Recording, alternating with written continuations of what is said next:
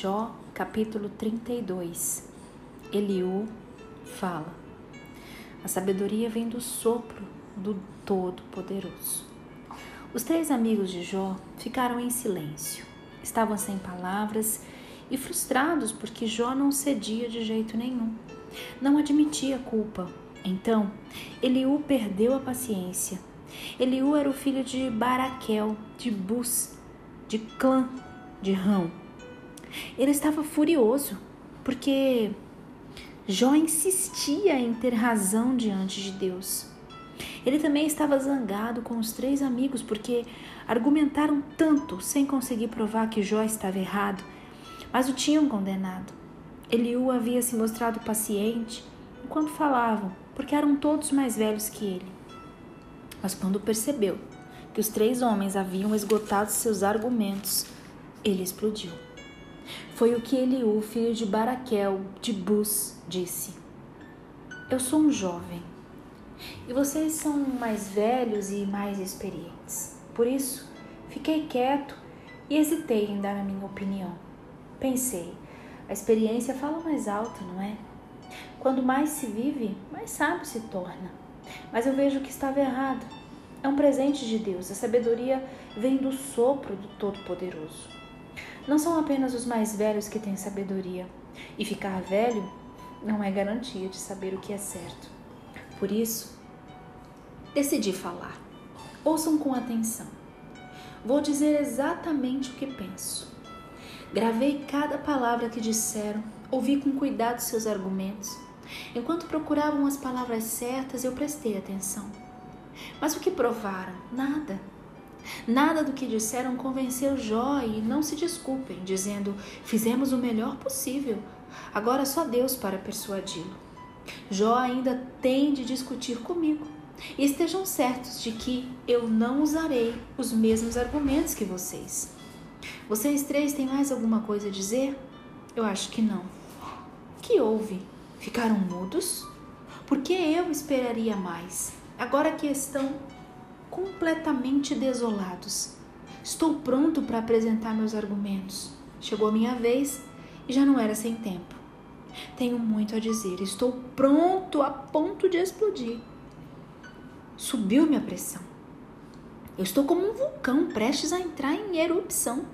Sinto-me obrigada a falar, não tem mais jeito. Eu tenho que dizer o que está no meu coração e vou falar de maneira direta, somente a verdade e nada mais do que a verdade. Nunca fui bom em bajular ninguém e o Criador acabaria comigo se eu fizesse isso agora. Jó capítulo 33. Então, Jó, me escuta. Presta atenção no que eu tenho a dizer. As palavras estão na ponta da língua, prontas para serem ditas. Não tenho outro interesse nisso. Sou sincero, falo do fundo do coração. O Espírito de Deus fez de mim o que eu sou. O sopro do Todo-Poderoso me deu a vida. Se acha que pode provar que estou errado, então tenta. Apresente seus argumentos, se defenda. Mas veja, Sou homem como você, iguais diante de Deus. Fomos feitos do mesmo barro, então vamos trabalhar juntos nisso. Não fique receoso nem se sinta intimidado. Eis o que você disse, e eu ouvi muito bem. Você disse: Eu sou puro, não fiz nada de errado. Acreditem, estou limpo, minha consciência está tranquila. Mas Deus continua me perseguindo. Ele me trata como se eu fosse seu inimigo. Ele me atirou numa espécie de prisão e me mantém sob constante vigilância. Mas deixe-me dizer, Jó, você está completamente errado. Deus é muito maior do que o homem. Então, como ousa levá-lo a julgamento e reclamar que ele não responde às suas acusações? Deus sempre responde de um jeito ou de outro, mesmo quando não conseguimos reconhecer num sonho ou numa visão, quando mergulham num sono profundo, deitados em sua cama, Deus pode falar aos ouvidos deles e os intimida com advertências, para afastá-los da sua própria maldade, de alguma escolha negligente, ou para guardá-los da morte ou ainda de uma situação sem volta. Deus pode chamar a atenção deles por meio da dor, atirando-os num leito de sofrimento, de modo que não consigam nem olhar para a comida e fiquem enjoados até dos seus pratos favoritos. Eles perdem tanto peso que ficam reduzidos a osso. Eles se aproximam do desfiladeiro da morte, sabendo que podem estar respirando pela última vez.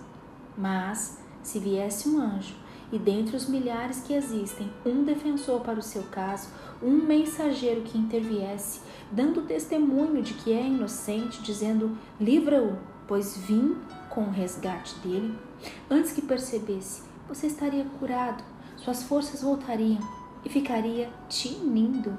Então, ajoelhe-se e ore a Deus. Você veria o sorriso de Deus e celebraria, voltaria a ficar de bem com Ele. Você não economizaria louvores a Deus, testificando: Quase arruinei, arruinei minha vida e posso dizer a vocês que não valeu a pena.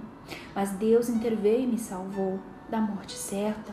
Estou vivo outra vez, posso ver a luz de novo. É assim que Deus age com as pessoas.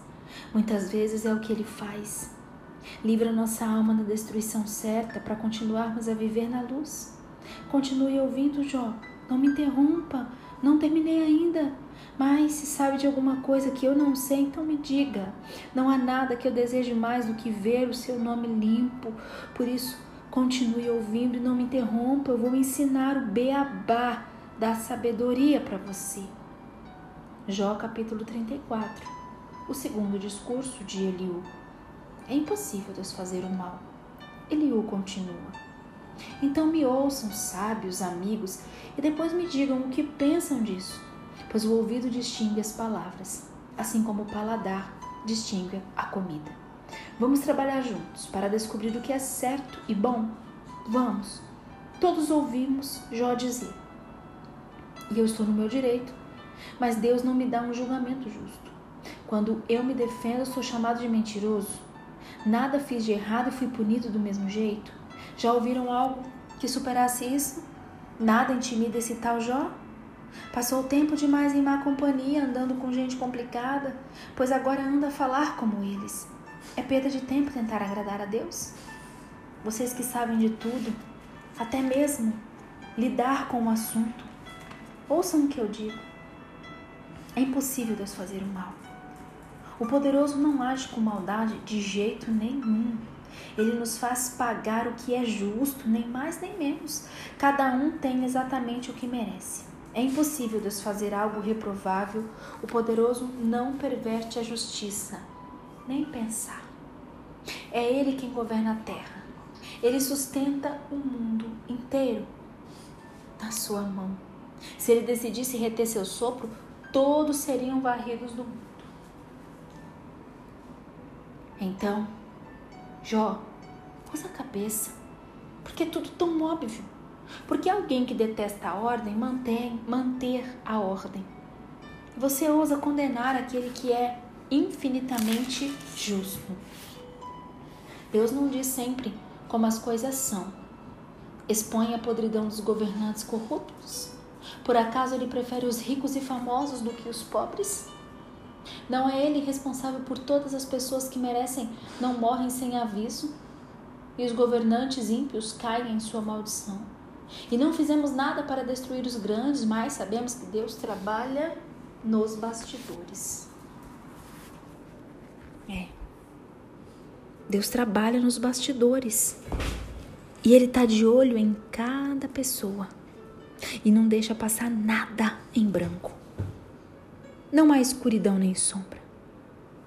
Não há sombra densa demais que esconda os que praticam o mal. Deus não precisa de mais provas contra eles, porque o pecado deles é bastante. Ele destrói os poderosos sem dar satisfação. Coloca outros no seu lugar. Ninguém passa desapercebido durante a noite. Deus julga, pois conhece tudo o que fazem. Ele pune o ímpio por causa da sua impiedade e faz isso onde todos possam ver, porque eles deixam de segui-lo, nem cogitavam mais seguir seus caminhos. Isso foi denunciado pelo clamor dos pobres. O choro dos aflitos chamou a atenção de Deus. Se Deus permanecer calado, o que você tem com isso?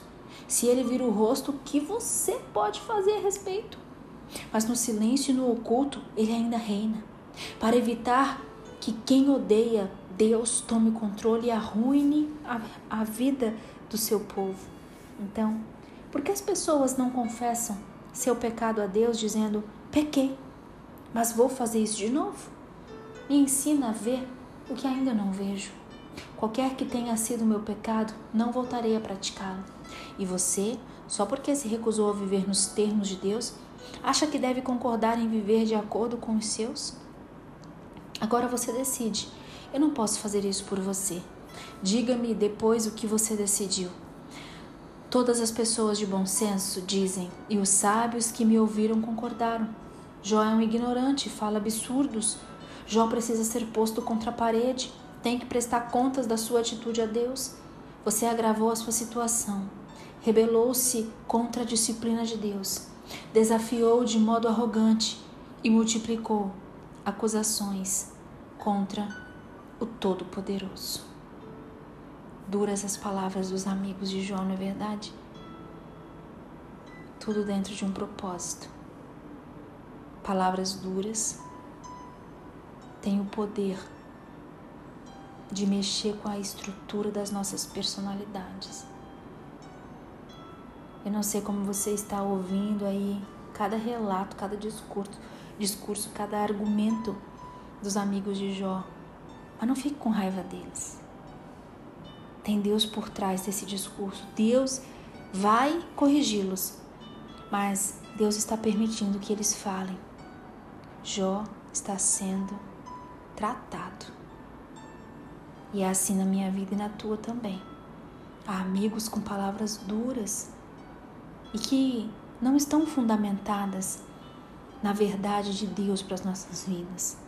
Mas todavia Deus permite que nós as ouçamos para que traços em nossa personalidade que não servem para nada a não ser para nos ferir e ferir o outro sejam tratados. Esse é o cuidado de Deus conosco. Amanhã, capítulo 35 de Jó.